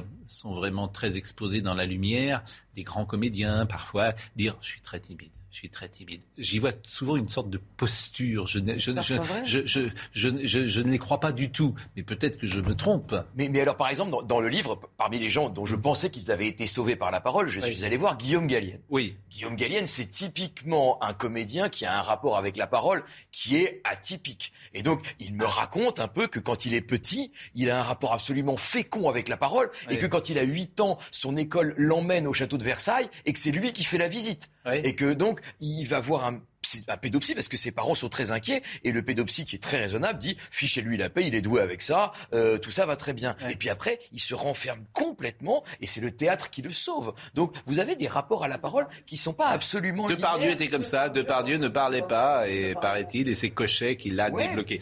Alors euh, Zemmour, il est, vous le jugez comment, Éric Zemmour?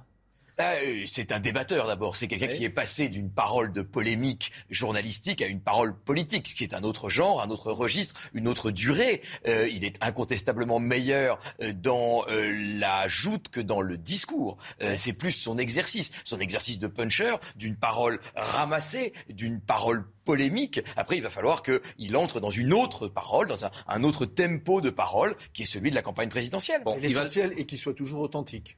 Oui, bien sûr. Mais alors, ce qui est intéressant dans la rhétorique d'Éric Zemmour, c'est que c'est une rhétorique qui se veut excessivement factuelle. C'est une rhétorique qui est très euh, informée, qui a toujours des noms, des chiffres. Je ne dis pas sur le contenu, hein, mais c'est quelqu'un qui refuse tout sentiment. C'est quelqu'un qui dit non, non, la politique, c'est pas du tout une affaire d'affect. Euh, moi, je me place sur l'histoire. Enfin, on a l'impression qu'il repasse l'oral de l'ENA euh, à perpétuité mm. et que finalement, il est toujours dans l'idée de référencer historiquement ou économiquement mm. ses idées. C'est pas, je trouve, quelqu'un qui est dans euh, les grandes déclarations euh, affectives. Hmm.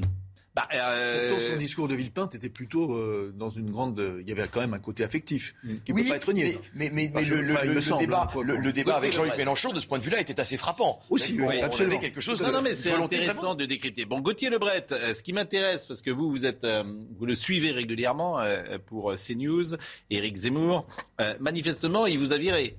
Il veut plus vous voir. C'est ça. Il veut plus les journalistes. Bien fait pour vous. Absolument. Ah, les journalistes, sales journalistes, hein, vraiment. C'est, c'est, faut pas, faut pas qu'ils soient présents. Pour reprendre votre expression, euh, Pascal, il a viré la presse, effectivement. Il va être euh, dans le Dauphiné aujourd'hui et euh, effectivement, il a décidé de se déplacer eh bien, sans la presse. Alors c'est une première, je vous avais raconté déjà qu'en Alsace, il avait décidé de verrouiller complètement son déplacement. Il avait fallu eh bien, négocier pour se rendre avec lui sur le marché de Noël, pour le voir pour la première fois au contact direct de la population. Il avait fallu négocier avec ses équipes pour, euh, et Sarah Knafo pour qu'une, sa conseillère pour qu'une caméra eh bien, puisse filmer les échanges. Et là aujourd'hui, donc il est dans le Dauphiné. Il va visiter notamment une exploitation agricole, mais vous l'avez rappelé, sans la presse. Donc c'est vraiment pour euh, contrôler totalement son image. Ses équipes qui sont euh, très mobilisées sur les réseaux sociaux pourront publier exactement ce qu'elles veulent sur les réseaux. Et il n'y aura pas la presse pour constater eh bien, ce qu'il se passe. Les anciens fumeurs sont généralement les pires avec les fumeurs. Les anciens communistes sont généralement les pires avec les communistes et les anciens journalistes sont désormais sont souvent les pires. C'est toujours la même chose.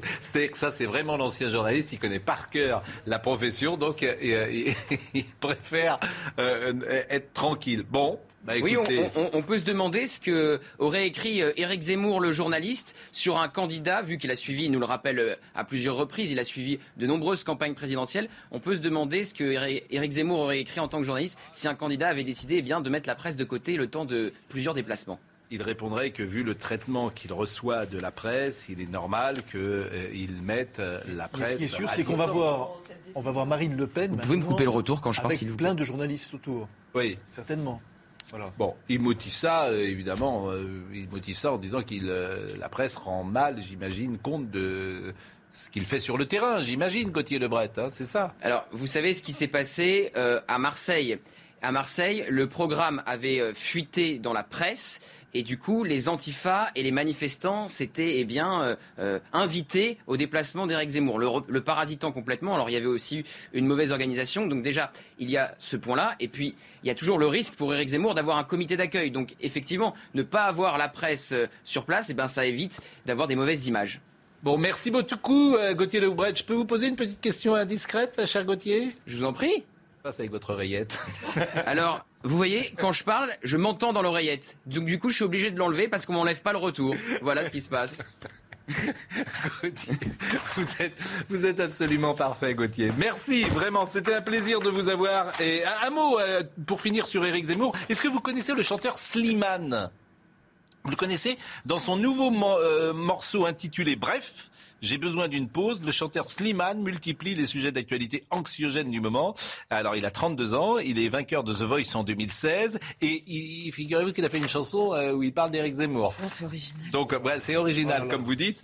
Alors, je vous donne juste les paroles. Il y a un mec à la télé avec un nom de famille du bled qui préférerait Capsatou s'appelle Corinne. Bref, écoutez. Y'a un mec à la télé avec un nom de famille du bled qui préférerait tout s'appelle Corinne. Bref. Corinne.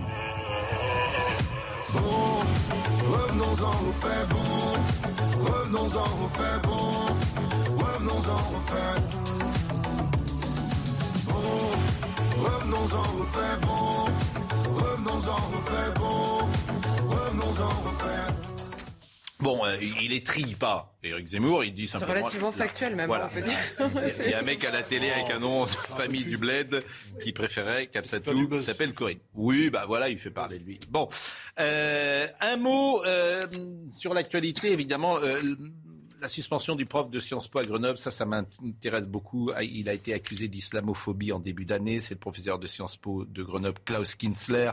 Si vous nous suivez régulièrement, vous connaissez cette histoire. Il a été suspendu hier de ses fonctions par la direction qui lui reproche d'avoir tenu des propos diffamatoires. Je vous propose euh, de faire le point euh, sur euh, ce sujet avec Maya Anaïs Yatagen. Fin des financements régionaux pour Sciences Po Grenoble. Laurent Vauquier prive l'établissement de 100 000 euros sur les 15 millions nécessaires à son budget annuel. Sciences Po Grenoble est depuis trop longtemps dans une dérive idéologique et communautariste inacceptable. Ce n'est pas ma conception de la République. À l'origine de cette suppression, la suspension pour quatre mois de Klaus Kinsler, le professeur d'allemand dénoncé par des étudiants militants car il refusait d'associer le racisme et l'antisémitisme à l'islamophobie, un terme ambigu utilisé par certains pour empêcher toute critique de l'islam. La directrice de l'IEP affirme que ce dernier a manqué à son obligation de réserve et tenu des propos diffamatoires dans les médias contre l'établissement. Des élus appellent la ministre de l'Enseignement supérieur à faire toute la lumière sur l'affaire. L'université, j'allais dire, c'est un angle mort du séparatisme et je pense que la ministre ne doit pas se cacher et être beaucoup plus proactive sur ce sujet avant euh, qu'on en arrive à ce que je ne souhaite pas, à des drames. La directrice de Sciences Po a affirmé qu'elle saisirait au plus vite le conseil de discipline de l'établissement. Pendant toute sa suspension, le professeur Kinsler devrait conserver son salaire. Et il était ce matin dans la matinale, Klaus Kinsler. Écoutez ce qu'il nous a dit. Depuis, le 5 mars, euh, le, lendemain de l'affichage de mon nom et de celui de mon ami euh, Tournier, euh, cinq ou six mails, elle me menace même de sanctions, elle m'interdit de parler aux médias. on pourrait résumer ce comportement comme une restriction euh, très importante de mes droits les plus fondamentaux. Euh, ma liberté académique, mon honneur avait été gravement mis en cause pas sur la place publique. Euh, qui je me défends pas, qui va me défendre? L'IEP ne l'a pas fait, j'ai le droit de me défendre. Mais ma directrice a essayé cinq ou six fois tout simplement de me donner l'ordre de ne pas parler à la presse. Mmh. Ordre que je n'ai pas respecter parce que je, suis convaincu que j'ai le droit de dire euh, aux journalistes qui me posent des questions ce qui se passe dans l'IEP. Et euh, depuis ce mois de mars, euh, en fait, cet euh, acharnement à m'interdire de parler à la presse, euh, c'est dans le seul but de couvrir d'un voile épais tous les dysfonctionnements graves à notre établissement qui sont antérieurs, qui sont depuis un an et demi à peu près, où une minorité radicale extrémiste a pris le pouvoir littéralement à l'IEP et a semé la panique, semé la peur c'est les inspecteurs généraux qui le disent, euh, un, climat de peur à l'IEP où on est intimidé, on est euh, diffamé dès qu'on partage pas les grandes théories wokistes qui sont à la mode. C'est pas la première fois qu'on évoque ces sujets, ce qui se passe dans les grandes écoles françaises et les universités, et on a l'impression que l'exécutif ferme les yeux. Non, mais non seulement l'exécutif, mais surtout ce qu'il dit, c'est qu'une minorité est militante et agissante, j'entends, mais cessons avec ce principe de la minorité à partir du moment où, par le biais des instances de gouvernement de cette école, c'est lui qui a des problèmes et pas la minorité. C'est donc pas un problème minoritaire, pardon. C'est même un problème très très bien installé et relayé par la majorité agissante aussi, qui est la gouvernance de cette école. Il ne s'agit pas de trois quatre euh, euh, zozos euh, qui essayent de se créer une vie. Hein au, Japon, il y, a, peu de temps, euh, il y a 26 universités qui ont été fermées. 26. Parce que le gouvernement estimait qu'elles ne rendaient pas assez compte de l'état de la société, qu'elles n'étaient pas, utiles à la société. Eh bien, je me demande si, en fait, il y a des universités ou des écoles qui ne devraient pas être fermées. Parce que, finalement, IUEP Grenoble, qu'est-ce que ça a de politique? De moins en moins c'est de plus en plus une université de sociologie. Et les universités de sociologie, franchement, on en a, je pense qu'on en a beaucoup. Voilà. Donc le fait de fermer une université, voilà, l'exemple pardon vient du Japon, ça devrait être dans le débat public pas du tout qu'il faille fermer, c'est donner raison à ceux qui terrorisent, euh, mais euh, ce qui me frappe, et c'est d'ailleurs amusant parce qu'on est sur la question de la parole, qui est aussi la question de la liberté d'expression. Et dans le livre, j'ai interviewé là-dessus Richard Malka, qui me paraît être vraiment la meilleure personne pour parler de cette question aujourd'hui, et de voir à quel point tous nos petits renoncements font les grandes censures, tous ces petites lâchetés, ces petites euh, compromission avec le réel. Moi, il m'est arrivé quelque chose, je, faisais mon cours à Sciences Po il y a 15 jours ou 3 semaines, et on m'a changé de euh, salle et de bâtiment. Pourquoi? Parce que le bâtiment principal de Sciences Po était fermé. Pourquoi? Parce qu'il y avait des étudiants qui lisaient des textes de Charb de Charlie Hebdo. C'est-à-dire que parce que on lisait des textes de Charb, eh bien, euh, Sciences Po, Paris, euh, n'était plus accessible euh, et que on allait faire son cours ailleurs parce que les mesures. Pardonnez-moi, mais je comprends pas. Par crainte de débordement. Il y a eu des mesures de sécurité parce qu'au départ, au, départ, pour Sciences Po Paris, euh, cette lecture a été une lecture qui a été contestée voilà, par un certain nombre d'étudiants, exactement la, la, minorité dont, dont, parlait Charlotte. Et pour le coup, il y a eu en effet des, la, nécessité de, de, de, transformer Sciences Po en forteresse assiégée. Juste pour, pour lire des textes de voilà, C'est pas révolutionnaire, me semble-t-il, que de lire des textes de Charme. Il y a la même chose, il y a la même chose à Lille, il se passe la même chose à Lille. À chaque fois qu'on veut lire des textes de Charme, il se passe exactement à chaque fois la même chose. Non, moi je trouve que la, question de la fermeture d'un certain nombre d'établissements, ça, voilà, mm. ça, se pose. Parce que finalement. Mais moi, je voudrais déjà, peut-être au-delà de la fermeture, peut-être qu'il faut sanctionner, en l'occurrence, cette euh, directrice de l'IEP de Grenoble. Euh, et j'imagine que Mme Vidal a quand même euh, son mot à dire. Mais tout le monde a peur, effectivement. Tout le monde se soumet, tout le monde se couche. C'est nous, les journalistes, qui défendons, je ne vais pas repartir parler de l'écriture inclusive, mais c'est nous, journalistes, qui défendons euh, la langue française. Ce n'est plus l'université. La, question, c'est pas celle, la question, c'est pas celle de la de l'écriture inclusive. C'est un exemple. C'est un exemple. Mais en effet, la critique, le, droit de critiquer l'islam, mm. le droit au blasphème, comme le dit Richard, Richard Malka, c'est un, un élément absolument essentiel. Et c'est un élément d'autant plus essentiel qu'il y a des gens qui le payent de leur vie. C'est-à-dire qu'on ne peut pas penser à, la menace et à la cible qu'on a collée dans le dos hmm. à M. Kinser sans penser à ce qui est arrivé à Samuel Paty. C'est pas, c'est juste pas possible. voilà. Donc, des telles actions ne sont pas neutres. C'est dommage que Laurent Geoffrin ne soit pas là. Ces actions ne sont pas neutres c'est quelque chose qui, peut, qui peuvent entraîner la mort d'une personne. Ce qui est terrible, c'est que les réactions, les gens de droite condamnent, évidemment. Alors c'est Laurent Wauquiez qui a décidé de suspendre les financements accordés à l'établissement par la collectivité. Il y avait quand même un montant de 100 000 euros par an. Euh, j'ai vu euh, sur les réseaux sociaux euh, Eric Ciotti également monter au créneau, donc plutôt des gens de droite, mais que les autres ne disent rien. Donc c'est un débat droite-gauche. Mais cela dit, cela dit, je voudrais étendre la, la, question parce que là, en effet, à l'IEP de Grenoble, c'est une question d'islamophobie. On sait euh, ce que risque une personne accusée d'islamophobie, et on le sait trop bien aujourd'hui. Mais regardez ce qui se passe dans les autres universités, parce que c'est pas simplement des professeurs qui sont suspendus, c'est des conférences interdites. Sylviane Agazinski, c'était la question de la PMA. Euh, euh, François Hollande, même interdit dans une université à Lille, parce qu'il était trop facho. Donc en fait, à partir du moment, c'est ce que vous dites, à partir du moment où des personnes de droite parlent, tout le monde trouve ça normal, ils sont dans leur rôle. Quand une personne de gauche s'inquiète de ce que, euh, de ce que comment dire, impose le wokisme pour faire très euh, mm. vite dans la société, il est extrême droitisé, c'est terminé, il n'est plus de gauche. C'est exactement ce que nous a expliqué Laurent Geoffrin tout à l'heure. Ils sont plus de gauche. Ils sont plus de gauche. Je vais, quand même, je vais rebondir sur ce que dit euh, Charlotte, qui est absolument essentiel. Combien de fois on voit sur les plateaux télé le débat est-ce que la droite se droitise? Hmm. Comme par hasard, on ne pose jamais la question est-ce que la gauche se gauchise? Or, c'est bien ce qui est en train de. de Je rappelle les faits quand même, parce qu'à l'origine de l'affaire, donc fin 2020, donc il y a un an, hein, Klaus Kinzer et une collègue historienne avaient changé des courriels véhéments à propos d'une journée de débat intitulée Racisme, antisémitisme et islamophobie.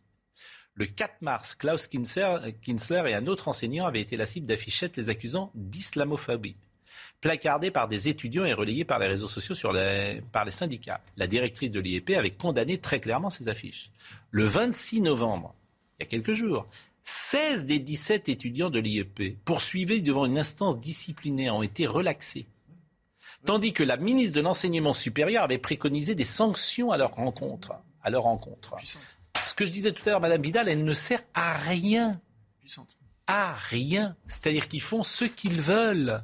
Eh bien ça, en France 2021, c'est justement, c'est juste inadmissible. C'est inadmissible. Mais Madame Vidal, elle va se coucher. Elle avait demandé des sanctions. Ils ne sont pas sanctionnés. Ils sont dans l'école. Ils ont mis des affiches. Ils ont ciblé Kinsler. ils ne sont pas sanctionnés. Qu'est-ce que vous voulez que je vous dise? C'est des exemples très concrets de la France d'aujourd'hui. Bon, il nous reste 10 minutes.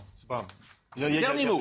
Non, l'argumentation qui consiste à dire il y a toujours eu de la contestation dans l'université, ça ne tient pas. Parce que, en fait, il y avait peut-être de la contestation, mais d'abord, souvent, il y avait quand même un pluralisme qui était respecté, et d'un, et de deux, le plus souvent, le patron de l'université, c'est pour ça que je reviens à, René Raymond, c'était quand même un universitaire, et c'était un universitaire qui était, dont l'autorité, en tout cas, était respectée. Ce qui n'est pas le cas à l'IEP de Grenoble, disons-le. Sauf qu'il parle quand la parole change la vie. Alors, euh, il y a quelque chose que vous écrivez qui est vraiment très intéressant. Je rappelle que euh, Monsieur Perrier, vous êtes avocat, hein, vous avez écrit ce bouquin sur la parole. Il ne suffit pas de transmettre une connaissance. Il faut choisir la forme qu'on lui donne qu'on se soit, euh, pour que ce soit bien mémorisé. Être éloquent implique une part de confiance en soi. Ça, c'est très important, me semble-t-il. Et notamment l'acceptation de son image en public. Alors nous, on en sait quelque chose parce qu'on est euh, sans arrêt à l'antenne. Donc on accepte depuis tant d'années. De... Parfois, quand on se regarde, on se trouve pas bien, on trouve pas, on trouve que la voix est pas bonne. C'est rare que des gens qui se regardent à la télé disent ah qu'est-ce que je suis beau et ça. Généralement, on s'aime pas beaucoup. Hein, disons-le. Euh, et être éloquent implique une part de confiance en soi, et notamment l'acceptation de son image en public. La représentation que l'on se fait de soi-même à travers le regard des autres est extrêmement importante. En ce sens, l'éloquence est une sorte de prophétie autoréalisatrice. Ça veut dire quoi? Mais parce que effectivement, euh, l'éloquence, c'est effectivement, c'est ce qu'on appelle l'éthos en rhétorique, c'est-à-dire quelle image je veux donner de moi. Et donc, est-ce que je veux donner de moi l'image de quelqu'un de courageux? Est-ce que je veux donner de moi l'image de quelqu'un de compétent? Est-ce que je veux donner de moi l'image de quelqu'un de charismatique? Donc, quelle est mon image? Et c'est pour ça que l'idée de sincérité est absolument essentielle.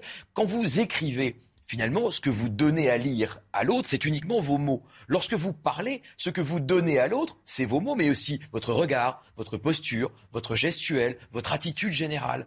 Et donc, c'est vrai que quand on est jugé, et on prend la parole en public et l'on est jugé, c'est toute sa personnalité qui est jugée. Et donc la question de la confiance en soi est absolument essentielle. Et la confiance en soi, c'est extrêmement friable. Ah on le sait très bien. Nous, avocats, qui remettons sur le métier à chaque dossier, et nous avons... Et nous et vous aussi, à chaque Attendez, vous rigolez ou quoi mais non, mais je le dis bien. Tu peux être déstabilisé en plateau. Mais évidemment. C'est pour ça. mais bien sûr que si, un interlocuteur, tu, tu coup, jamais t'as mal préparé ou tu sais pas, bon, ta, ta confiance, elle est mais ébranlée. un comédien à chaque représentation. Bien sûr. La confiance en soi, elle arrive en marchant, elle part en courant. Je suis d'accord avec vous, mais alors quel conseil vous donnez à quelqu'un qui doit prendre la parole en public et qui doit faire ces métiers-là? Alors, d'abord, c'est avoir quelque chose à dire, définir son message. Non, Non, mais, mais franchement, la parole, c'est- pas d'abord quelque chose de. Non, mais c'est Non, mais essentiel.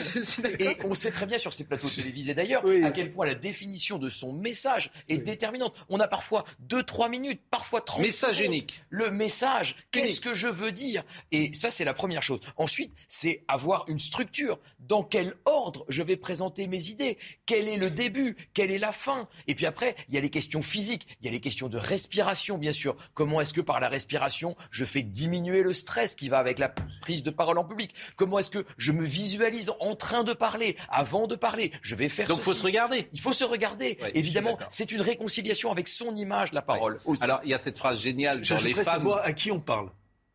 Ah, mais évidemment, dans Ah, parce, parce que là, tel que vous voulez- vous êtes exprimé, vous ne répondez pas simplement, je vous ai regardé, pas simplement à Pascal Pro. Vous adressez aussi aux gens qui nous regardent. Mais bien sûr, parce que la évident. question essentielle, c'est aussi à qui je parle. C'est la question du pathos, qui est le pendant de l'éthos. C'est de dire, je ne me parle pas de la même façon euh, sur le plateau de CNews, Hmm. euh, à des étudiants, euh, à euh, des juges. Et donc, à chaque fois... À qui on parle, c'est une question essentielle. Vous avez parfaitement raison. Donc, premier conseil. Euh, premier conseil, quelle est l'image que je veux donner Quelle de est moi l'image? Mais alors, Et dans- deuxième conseil, à qui je parle? Oui, et puis euh, ce qu'on veut dire, il y a cette phrase formidable dans Les femmes savantes, on cherche ce qu'il a dit après qu'il a parlé. Mmh. Euh, je, je crois que c'est ce- de Trissotin, il dit ça. Ah, je crois que c'était sur Taubira. oui, bon, on cherche, mais c'est vrai qu'il y a des gens, il y a des gens, ils parlent, on se dit, mais qu'est-ce qu'il a voulu dire? Bon, on cherche la- ce la- qu'il la a dit. musique est jolie, mais on retient pas les paroles, en fait. On cherche ce qu'il a dit. Donc, faut, faut dire quelque chose. Ça, c'est important. Donc, Bon. bah, Après, il faut avoir confiance en soi. Bah, il faut avoir confiance en soi, ce qui se travaille Mais inévitablement. quand on a une voix euh, blanche, quand on n'est pas très bon, quand on est un peu emprunté, quand on est, euh, quand on est Il n'y a, rien- timide. a de plus facile que de s'exercer la parole. C'est gratuit et Ouais. chacun en dispose. Il y a dans le livre plein de petits exercices de Par exemple qui permettent. Mais vous faites une chronique radio, par exemple, tous les jours. Oui. Vous avez au téléphone portable et vous dites allez, pendant deux minutes, je vais parler de quelque chose qui m'a frappé dans l'actualité. Je vais faire trois choses. Je vais le raconter.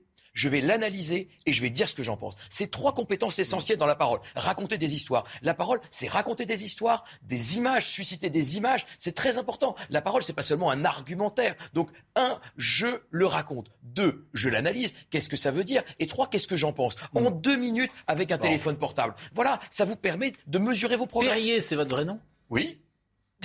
Et pourquoi donc? Je sais pas. Oui, c'est mon vrai nom, oui. J'ai pas de pseudo pour l'écriture. vous aviez, vous appeliez pas différemment avant? Non. Non C'est vrai? Oui, oui, absolument. On m'a jamais posé cette question, mais euh, Vous non. appeliez pas Poirier ou Ah non, non, non, non, non, non, non, je, m'appelle Perrier, ça vient du Dauphiné, je crois. Bon. Mais je, non, non, je, m'appelle bien Bertrand Perrier, je n'ai pas choisi de pseudo. D'accord. J'ai des confrères qui écrivent sous pseudo, mais moi non. Voilà.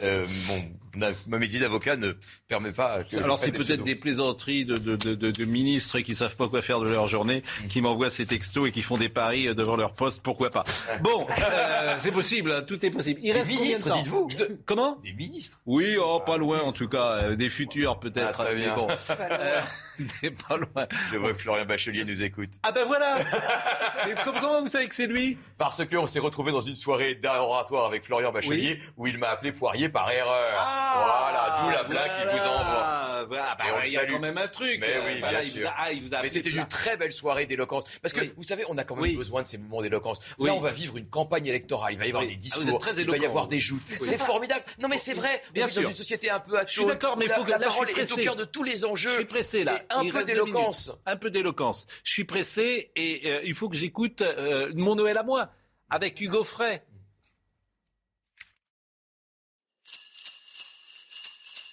En 1946, j'ai environ 16 ans, la guerre est, terminée.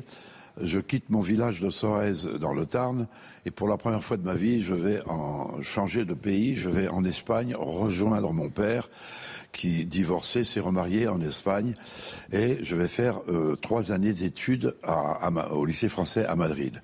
Donc mon premier Noël en Espagne, c'est le Noël de 1946 et là, mon père euh, qui était un brave homme. Hein. Euh, bien sûr, j'étais très triste, je l'avais pas vu depuis 1939. Hein. Donc je, découvrais un père, je découvrais un pays, je découvrais une langue, et c'était quelque chose de très nouveau. Et voilà que euh, arrive Noël, et mon père me dit, est-ce que qu'est-ce qui te plairait comme cadeau? Qu'est-ce qui te ferait plaisir? Et je ne sais pas pourquoi, parce qu'il n'y a aucune raison, c'était pas du tout la mode à l'époque. J'ai dit, je voudrais une guitare. Donc ma première guitare, je l'ai eue pour Noël à Madrid en 1946. Et je dois vous dire que je crois que cette guitare, elle a eu beaucoup d'influence sur ma vie. La véritable éloquence se moque de l'éloquence. L'éloquence naît du dépouillement, de la sobriété, de l'absence d'artifice. L'éloquence, Richard Malka en est l'illustration. Ce n'est rien d'autre que rendre intelligibles ses convictions, ses connaissances et ses émotions. Mais c'est aussi l'intelligence, disons-le. Et, Malka, euh, ce qui domine euh, lorsqu'il parle, c'est précisément son intelligence. Oui, mais ce que je trouve fascinant, c'est qu'on se fait une image de l'éloquence qui est fausse, comme quoi ce serait une boursouflure, une emphase. Mm. C'est pas vrai du tout. L'éloquence, c'est quelque chose de moderne, c'est quelque chose d'efficace, et c'est simplement, en effet, se faire entendre et se faire comprendre. C'est ça qui est essentiel. Quand on crée un grand oral au baccalauréat pour les gamins, mm. pour que enfin ils aient une formation à la prise de parole publique, c'est juste ça. C'est dans la vie. Et vous avez parlé de notre émission également dans votre livre. J'aime les orateurs qui écoutent les autres, pas ceux qui braillent pour, pour monopoliser l'espace. De même, une écoute non respectueuse ne me plaît pas et quand le ton monte devient agressif pour moi, c'est déjà la fin de la conversation ou du débat sain. J'ai un rapport très respectueux à l'autre. Donc quand il y a une agressivité verbale en face, je le vis comme une agression physique. C'est Bichente Lizarazu qui euh, parle de ça. Moi également dans ce livre. Exactement. Il est formidable. Alors vous, vous êtes formidable parce qu'on vous connaissait pas, mais hein, vraiment bravo parce que vous nous avez tous euh, convaincus. On termine tous les jours par une chanson de Noël. Quand on était enfant, vous vous souvenez d'Ivan Rebrov? Ah oui. Ah oui. Ah oui. Bah franchement oui. Il venait Ivan ah Rebrov à partir du 15 novembre sur les écrans avec avec, ses toques en fourrure. Oui, oui. Avec Charlotte, bien sûr. Elle connaît pas Ivan Rebrov. Hey, hey, Ivan Rebrov, ma chère euh, Sophie. Ivan Rebrov de chanter. Va te coucher, moi je me lève. Écoutez Yvan Rebrov, chanson de Noël.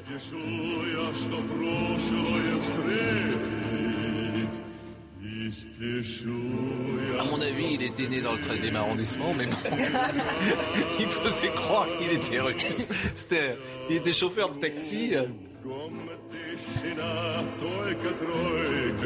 on le voit hier, Yvan Rebrov. Ça, c'est un nom qui, qui revient de, de nos enfances. Bon, eh bien, euh, vraiment merci. Hein. je rappelle votre bouquin. Euh... Sauf qui parle. Sauf qui parle. Vraiment, c'est très très bien. Merci. Mais il faut que vous reveniez nous voir parce que vous êtes, euh, c'est très brillant ce que vous dites. Jérémy Guilleux était à la réalisation, Maël était au son, Pierre Maurice était à la vision. Merci à Marine Lançon et à Justine Cerquera.